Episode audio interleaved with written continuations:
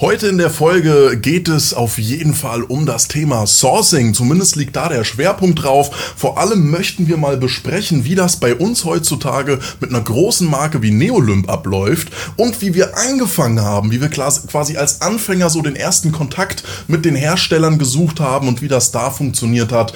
Da möchten wir euch natürlich als Anfänger, die vielleicht entweder noch gar keinen Kontakt mit Sourcing haben, sprich mit den Herstellern aus anderen Ländern oder quasi gerade vielleicht in dem Sourcing-Prozess mittendrin stecken, möchten wir euch von unserer Expertise profitieren lassen und euch jede Menge Tipps und Tricks mitgeben, wie ihr den besten Einkaufspreis bekommt und wie ihr am besten mit den Herstellern kommunizieren solltet, was da eben die beste Taktik ist. Also freut euch auf jede Menge Insights und jede Menge Expertenwissen rund um das Thema Sourcing.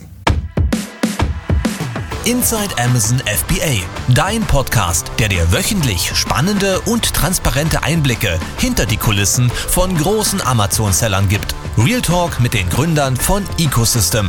Yannick, Lukas und Marcel. Legen wir also los und tauchen tief ein in unser Amazon FBA Ökosystem. Eine Welt, die auch deine völlig verändern kann. So, Marcel, bevor wir jetzt zum Sourcing-Thema kommen, zuerst mal ein bisschen was Aktuelleres. Wie liefen denn die letzten Wochen, vor allem, sage ich mal, in dem Bezug auf den Prime Day? Ja, Lukas, äh, freut mich wieder hier zu sein, auf jeden Fall.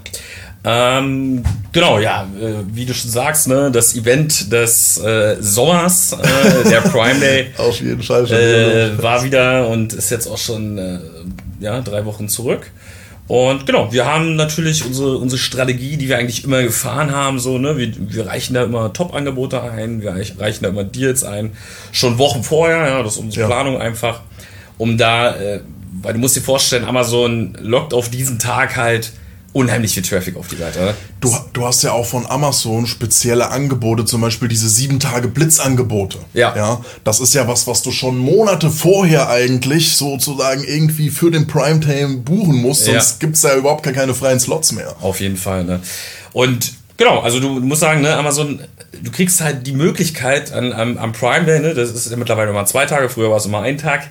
das haben sie schon gut gemacht. Ja, das haben sie. Ich meine, warum, warum, so kurz mal der Hintergrund, warum eigentlich der Prime Day im Sommer ist, ist ganz klar, im Sommer ist die Kaufbereitschaft nicht so hoch. Sommerloch. Ja, und die wollen natürlich im Sommerloch dann ihren, ihren Umsatz ankurbeln. Ne? Deswegen gibt's den eigentlich schon immer im Sommer. Eigentlich genial. Absolute Nebensaison für Neolymp natürlich. Ja. ja. muss man sagen. Im Sportsegment äh, ist, äh, sind die Leute im Sommer nicht so kaufbereit, ja, weil die eher andere Intentionen haben, äh, als Sport zu machen. Urlaub. Aber, ja, Urlaub. aber trotzdem natürlich immer äh, performen immer sehr gut, ne? Weil wir, wie gesagt, äh, die Top-Deals mit einreichen.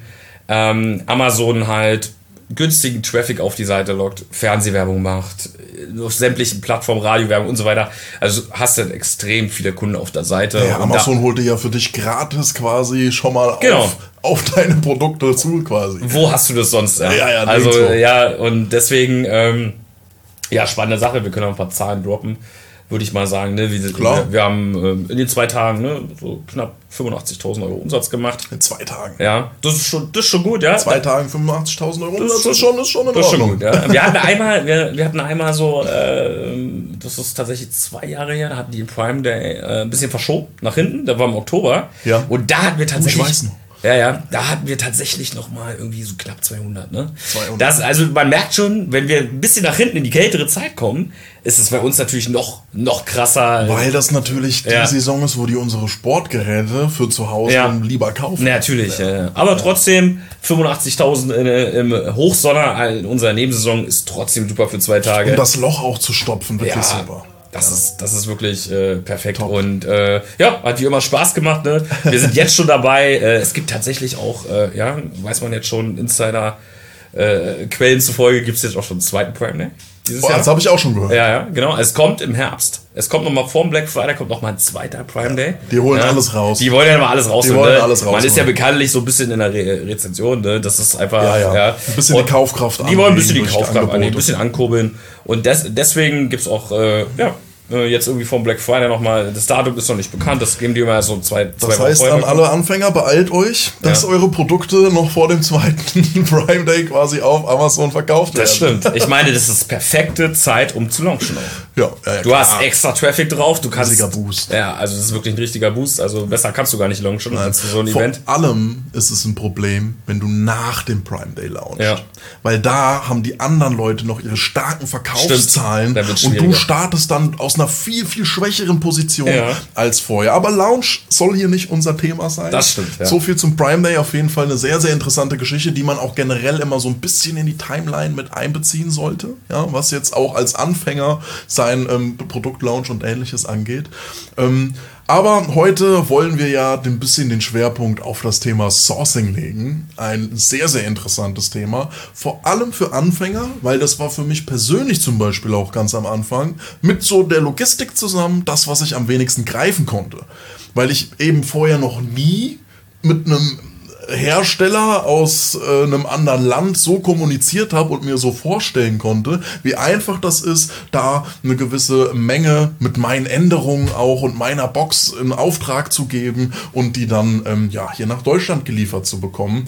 Das wird bei äh, ja, uns allen am Anfang natürlich so ein bisschen befremdlich gewesen sein, aber wir starten erstmal mit dem Sourcing von Neolymp, wie das heute so aussieht und das ist natürlich nochmal eine ganz andere Nummer. Auf jeden Fall, ne? Also ich kann mich noch daran erinnern, ich glaube, das erste Sourcing, ähm, genau, also auf Alibaba irgendjemanden gesucht. Äh, Ja, äh, Klassiker natürlich. Ja, ja, klar. Und dann äh, natürlich viel zu teuer eingekauft. Ne? Diesen was- Fehler machen natürlich alle. Ja, du hast die Erfahrung nicht. Du weißt gar nicht, was bezahlst du eigentlich dafür. Welchen Faktor brauchst Ja. du eigentlich, um guten, gute Gewinnmargen zu fahren? Und am Ende des Tages, ähm, ja, kann man es immer wieder sagen. Das ist eigentlich mein Leitsatz seit Tag eins ist immer, der Gewinn wird im Einkauf gemacht. Das sehen ist ja viele Leute anders. Ja, aber das, da verstehe ich nicht warum. Nee. Weil du kannst, natürlich ist das richtig, Marketing richtig. Natürlich ist es wichtig, sich in einem Premium-Segment einzu, einzusiedeln und so weiter. Aber das ist ja dann alles eher so ein bisschen auf die Marge bezogen. Und wir haben ein sehr, sehr großes Augenmerk als Unternehmer auf den Return on Investment.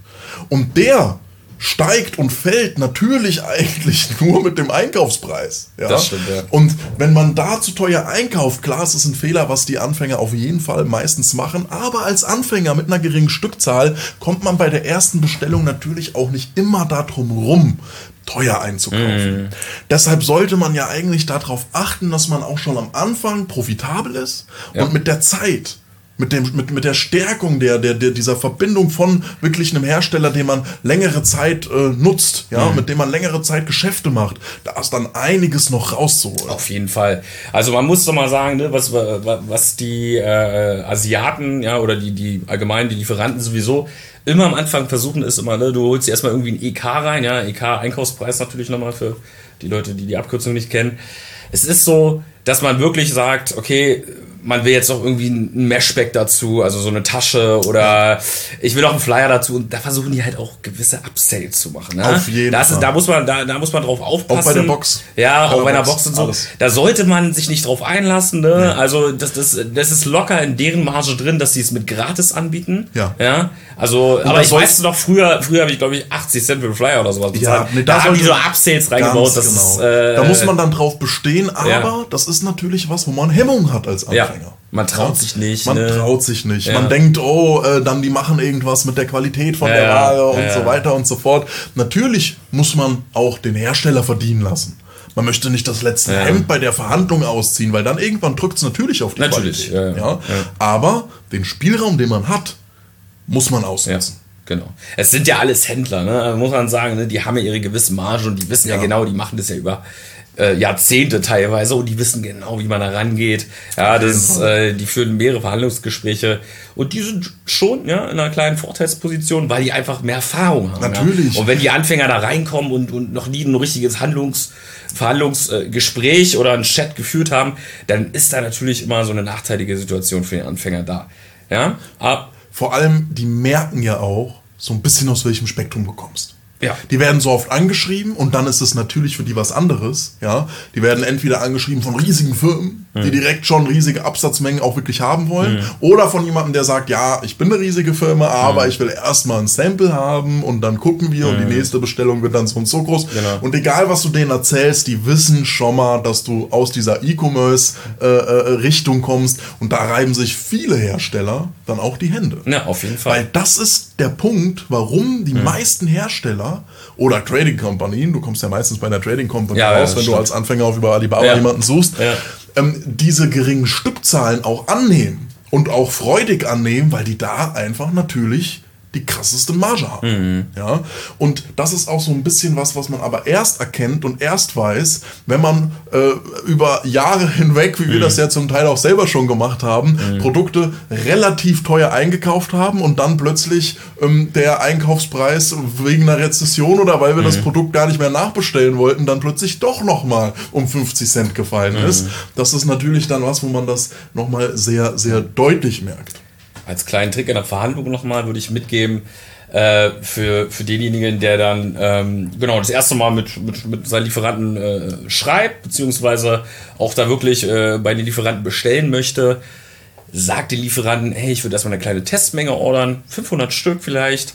Und bei der nächsten Menge deutlich mehr ordern. Ich muss den Markt antesten, ja. Ganz das, das kann man genau. auch transparent einfach denen so sagen. Selbst wir machen das jetzt auch mit, neu, mit neuen Produkten. Da bestellen wir jetzt auch nicht direkt einen Container. Nein, wir Nein, testen nein. immer mit Man muss 500 nicht. Stück an. Ja. Wir kriegen aber denselben Preis, als wenn wir einen Container bestellen würden. Ja. Man muss da so ein bisschen auch, äh, ja, also die Asiaten teilweise, die, die, man muss da so ein bisschen ausholen. wa- Was hat man eigentlich vor? Wo will man hin? Auch ruhig Die mal die sind, ja, die Brandstory sind erzählen. doch auch an Long-Term Ja, interessiert. Wir haben ja auch in unserem Coaching dafür jede Menge Templates, ja, wie man sozusagen die Hersteller richtig anschreibt, auch Genau. wenn das jetzt jemand ist, der kein gutes Englisch hat, da haben wir dann, keine Ahnung, 10, 20 Ja. verschiedene Variationen. Je nachdem, was man machen will, dann trägt man da seinen Brandnamen ein und die Stückzahl und dann kann man das schon mal verwenden. Das Ja. sind auch echt erprobte Templates, ja, Ja. mit denen wir auch bei Neolymp und auch anderen Marken von uns eigentlich immer ganz gute Erfahrungen gesammelt haben. Auf jeden Fall.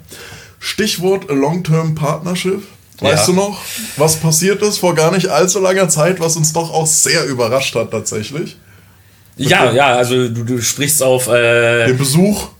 Den, den, den Besuch, ja, du sprichst, ja, ja, ich mu- musste überlegen, was du meinst, aber ja, genau. Ja, Ja, das war genau. Also, ja, ja, das, das war schon eine, ja, ich meine, die, die wollen natürlich auch ihre Deals machen und so weiter, ne? Klar. Das muss man sagen. Und da hat es dann einmal geklingelt in, in unserer Lagerhalle, ja, muss man In einfach unserer sagen. Lagerhalle. Ja, wir, das ist wir, auch im Industriegebiet. ja, irgendwo im Industriegebiet. Ja, wir sind da so ein bisschen außerhalb von Berlin. Ja, Ja. Man, man musste auch so ein Stück hinfahren. Ist jetzt nicht so gut angebunden, auch mit der Bahn, sondern glaube ich, auch mit dem Taxi hinfahren. Hey, das haben die schon richtig recherchiert. Ja, ja, äh, genau, ja. Ja. Und die waren natürlich dann, ähm, ja, hat's geklingelt, ne? wir waren, glaube ich, in irgendeinem irgendein Team-Meeting mit unseren Mitarbeitern und dann, äh, ja, geklingelt, dann steht da tatsächlich äh, ein asiatischer Händler äh, vor unserer Tür und äh, ja, mit, mit zwei, äh, mit zwei Vero Boss, äh, Bochtassen, das war, das war total sympathisch, muss ich sagen. Ja, oder? also er ist mir immer noch im Kopf geblieben, ja, und äh, das ist auch schon, ne, hat er natürlich irgendwie auch Verhandlungsgeschick, beziehungsweise irgendwie einen prägenden Moment geschaffen. Ja. Das ist auch immer wichtig, ne? wenn du so, so viel Konkurrenz dann hast. Und ähm, ja, ja haben, wir, haben wir uns ein bisschen unterhalten. Und dann äh, ja, hat er so Visitenkarten und sowas dagelassen. Äh, am Ende des Tages ähm, haben wir mit ihm noch kein Geschäft gemacht, aber vielleicht wird es auch. Er ist mir immer noch im Kopf, ja. Ja. Obwohl es auch schon äh, Ist irgendwie ein einfach, Jahr her ist ist. einfach was viel Greifbares, Ja. wenn du da wirklich dann Ja. nicht nur über irgendwelche Plattformen mit tausenden Kilometer Abstand mit denen schreibst, sondern wirklich den kennst. Ja, das stimmt, ja. Wir haben auch, obwohl das nur eine kleine Brand für uns ist, wo wir Produkte entwickeln, die wir auch in unserem Coaching gerne zeigen, eben um diese Anfängerstrukturen besser ersichtlich zu machen, haben wir jetzt tatsächlich einen ähm, Händler, ja, also sozusagen einen Hersteller von einem unseren Produkten, den wir, weil der für uns produziert, jetzt hier nach Deutschland holen. Der hat jetzt ein Visum gekriegt, kommt aus Vietnam, ja, der kommt uns jetzt hier auch in Deutschland besuchen. Das dauert noch ein, zwei, drei Monate. Wer uns auf Instagram auch ähm, amc.ecosystem folgt, hat vielleicht das auch mal in unseren Stories schon gesehen. Ja, das haben wir äh, den Chatverlauf auch gepostet. Der freut sich auch sehr. Dann kommt er mal nach Deutschland. Das hat einfach alles was damit zu tun, ähm, wie man eben sich so eine Herstellerverbindung aufbaut. Ja, ja. ja. Und das ist was Wertvolles. Ja. Weil durchaus passiert es öfter, dass man, wenn man lange bei einem Hersteller bleibt und viel Ware über diesen Hersteller bezieht, man ganz andere Benefits bekommt. Auf jeden Fall. Was den Cashflow angeht. Ja. Ja. Deshalb ist es diese ähm, Herspringerei für den günstigsten Preis nicht immer unbedingt die richtige Variation. Vielleicht am Anfang, um da jemanden zu finden. Aber so diese Long-Term-Partnerschaften, die rentieren sich eigentlich mit am meisten. Und wir nutzen ja auch sehr, sehr gerne dieses Szenario. Jetzt mal angenommen, wir haben so zwei Stammhersteller, noch ein Sourcing Agent dabei und da den besten Preis rauszubekommen, wird ja dann immer auch äh, eine sehr interessante Taktik angewendet, die man auch als Anfänger sofort schon ja, benutzen kann. Könnt, ja klar, kann man verwenden. Also es, es äh, ist immer vom Vorteil natürlich irgendwo immer Preise zu vergleichen. Ne? Ja, man sollte sich nicht auf einen verlassen, ja, man, man sollte auch nicht zu viele reinnehmen, sonst, sonst verrennt man sich da. Aber mein, äh, ja, oder unsere Faustformel ist einfach so, dass wir sagen, okay, drei, vier Hersteller, ja, sollte man in die Verhandlung mit reinnehmen. Für ein und dasselbe Für ein und dasselbe Produkt, wo man sagt, okay, die Parameter sind vorher festzulegen. Ganz Dafür- genau. Dafür haben wir Material. Größe, alles. Genau, wir haben da, wir haben da Templates dafür, Ja, wo man da wirklich alle Daten eintragen kann. Wie so ein technisches Datenblatt. Genau. Und das ist einmal wichtig, dass diese Parameter immer gleich sind. Ja. Ja, weil das, sonst kannst du halt auch keine gleiche, Preise gleich, vergleichen. gleiche Wettbewerbsbestimmung äh, dann auch haben. Ja, und dann, äh, ne, also, ja, ich sag mal, äh, was wir dann auch immer machen bei Neolymp ist halt so, wir, wir, wir ordern dann auch äh, einen Jahreskontrakt. Ne? Also wenn du sagst, okay, du hast jetzt irgendwie ein Produkt, was wirklich gut läuft, es äh, wirtschaftet seinen Cashflow, dann ist es immer sinnvoll, das Produkt auch immer ein Feintuning zu machen. Ja, das heißt, du gehst noch mal rein, kann man irgendwie die Verpackung optimieren, kann man den EK noch mal ein bisschen irgendwo optimieren. Und was machen wir da ganz klar? Ja, wir haben unsere, unsere zwei Stammhersteller, denen schicken wir das Factsheet und sagen, ey, wir wollen jetzt hier von dem oder dem Produkt, ich sag mal jetzt Fitnessmatte, wollen jetzt irgendwie eine Menge von, ne, die Jahresmenge, du rechnest dir aus, was du so im Jahr damit verkaufst, da brauchst du natürlich ein, zwei Jahre Historie dafür. Als Anfänger nimmt man dann eben natürlich eine kleinere. Dann nimmst du eine kleinere Menge. Aber man kann das genauso auf die kannst erste du genauso machen. anwenden. genau, das da kannst kriegt. du. Aber das ist immer gut, ne? man muss vergleichen. Und äh, ja, wir arbeiten ja auch ähm, ähm, mit, mit Sourcing Agents zusammen, ja, wo wir auch gute Partnerschaften haben. Äh, und die haben ja noch ein viel größeres Netzwerk an Herstellern, wo wir immer sagen, okay, schieben wir mit rein, wir geben denen den Factsheet, hier, das und das Produkt, hier zwei Hersteller haben wir noch rausgesucht, das und das Produkt.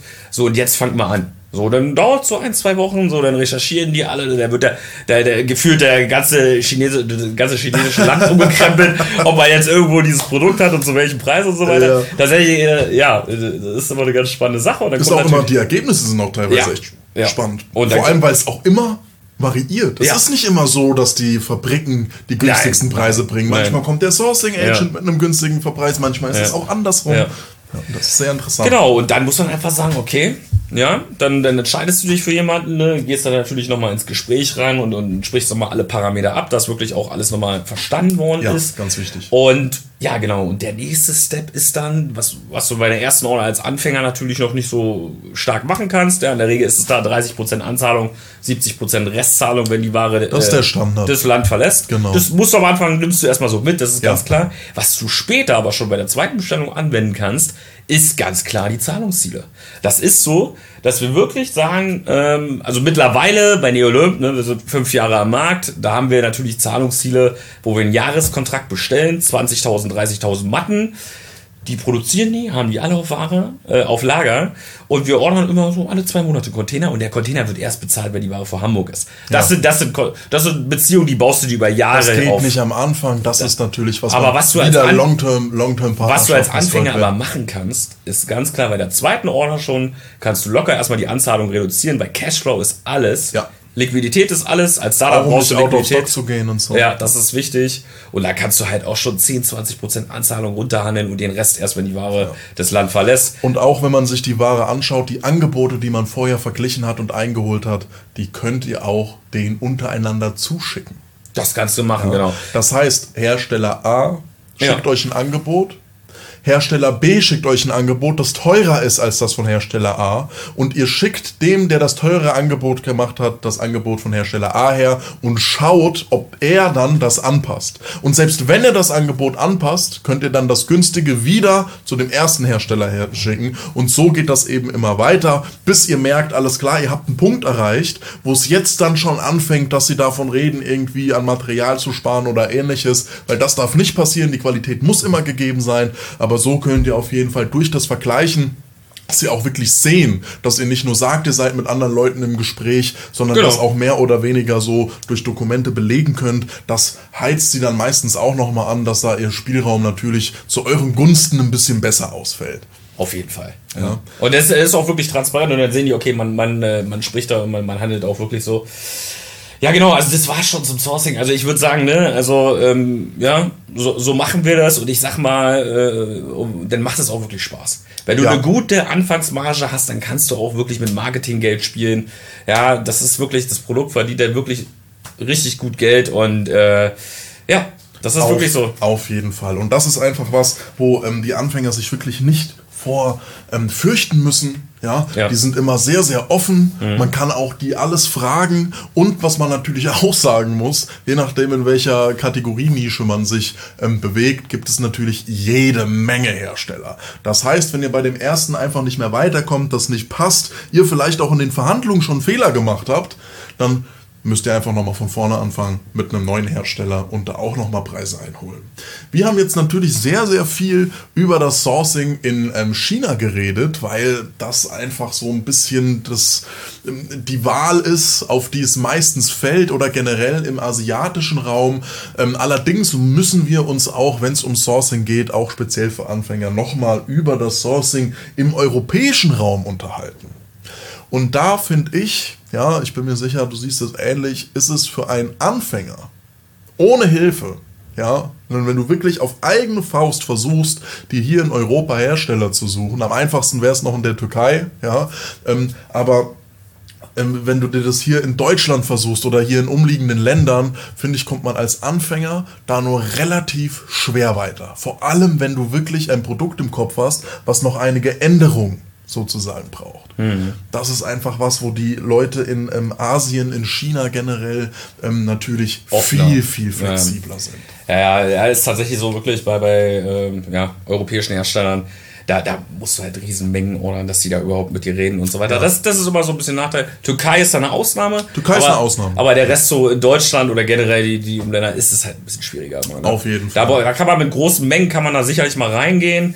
Äh, aber so als Anfänger würde ich immer auf die bekannten äh, äh, Sourcing-Quellen zurückgreifen. Ja, als Anfänger ja. auf jeden Fall. Man, kann, man, man wächst da ja auch rein. Ja, ja, klar. Man wächst da rein. Ja. Man merkt dann auch, hey, ich äh, mache hier gerade mhm. eine ganz gute, eine gute Marge, ich bin zufrieden, aber besser geht's immer. Ja. Und wenn du das ganze Ding optimieren willst, ja, dann fängst du natürlich dann an erstmal, vielleicht kannst du den Verkaufspreis höher machen, vielleicht kannst du äh, Werbekosten einsparen durch bessere Titelbilder oder ähnliches, die Conversion generell besser, besser machen. Bei Amazon ist das ja alles sehr, sehr schön und einfach trackbar wegen den ganzen Daten. Aber um nochmal auf diese Aussage vom Anfang zurückzukommen, dass man wirklich den, den, richtigen, den richtigen Gewinn, den richtigen Return on Investment, die Optimierung, macht man einfach im Einkauf. Ja, und aus. es gibt jetzt zum Beispiel, wir haben ein neues Projekt, was wir jetzt starten. Marcel, du weißt, wovon ich rede. Mhm. Und das ist zum Beispiel ein Markt, da möchte ich jetzt nicht vorgreifen, da wird es aber noch genug Infomaterial geben für alle Leute, die uns folgen auf YouTube, auf Instagram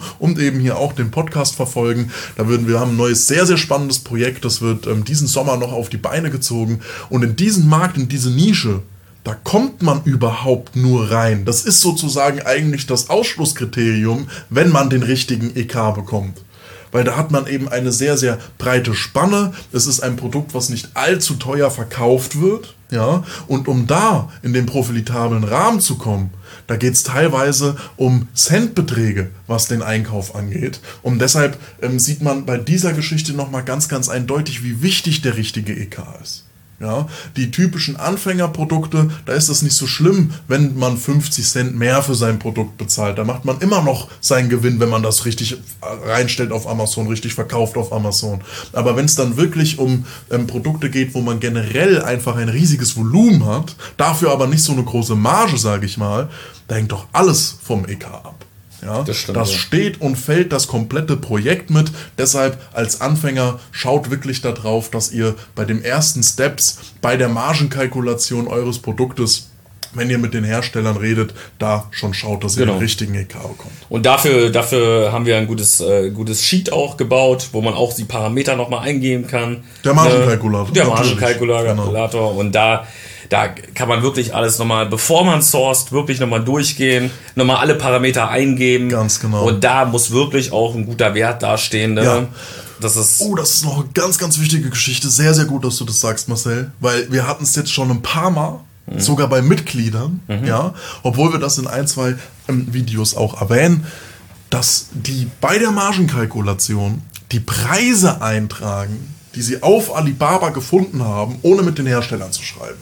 Ja, stimmt. Das sind immer Logpreise. Das ne? sind Clickbait-Preise. Ja, ja, genau. Ja, das sind natürlich Clickbait-Preise und das muss man wissen. Mhm. Sonst verkalkuliert man sich massiv. Ja. Und deshalb ist es auch immer wichtig, bevor ihr euer Produkt komplett fertig ausarbeitet, bevor ihr eine Produktbox designt oder ähnliches, ja, bevor ihr diese ganzen Steps geht, die eigentlich nach der Margenkalkulation kommen, müsst ihr anfangen, mit den ersten Herstellern zu schreiben, damit ihr eine ungefähre Hausnummer habt von dem Einkaufspreis, den ihr in die Margenkalkulation eintragt. Und das ist natürlich auch ein ganz, ganz wichtiger Part vom Sourcing generell, ja, weil so äh, finde ich ja überhaupt erst raus, ob ein Produkt für mich interessant ist. Das heißt, bitte schreibt mit den Herstellern, schickt dem ein konkretes Angebot und bekommt einen Preis zugesendet, bevor ihr da irgendwelche Clickbait-Preise in den Margenkalkulator eintragt. Das war, würde ich sagen, nochmal so ein bisschen das Schlusswort. Ansonsten würde ich sagen, wir freuen uns auf euch im nächsten Podcast. Bis dann. Das war's für diese Woche mit Inside Amazon FBA, dein Podcast, der wirklich etwas verändern kann. Wenn du keine ganze Woche warten willst, schau auf YouTube, Instagram oder unter www.amz-ecosystem.com. Produkte, die 1A laufen, Hacks für deinen Launch. Tipps zur Gewinnmaximierung. Das und noch viel mehr erhältst du hier.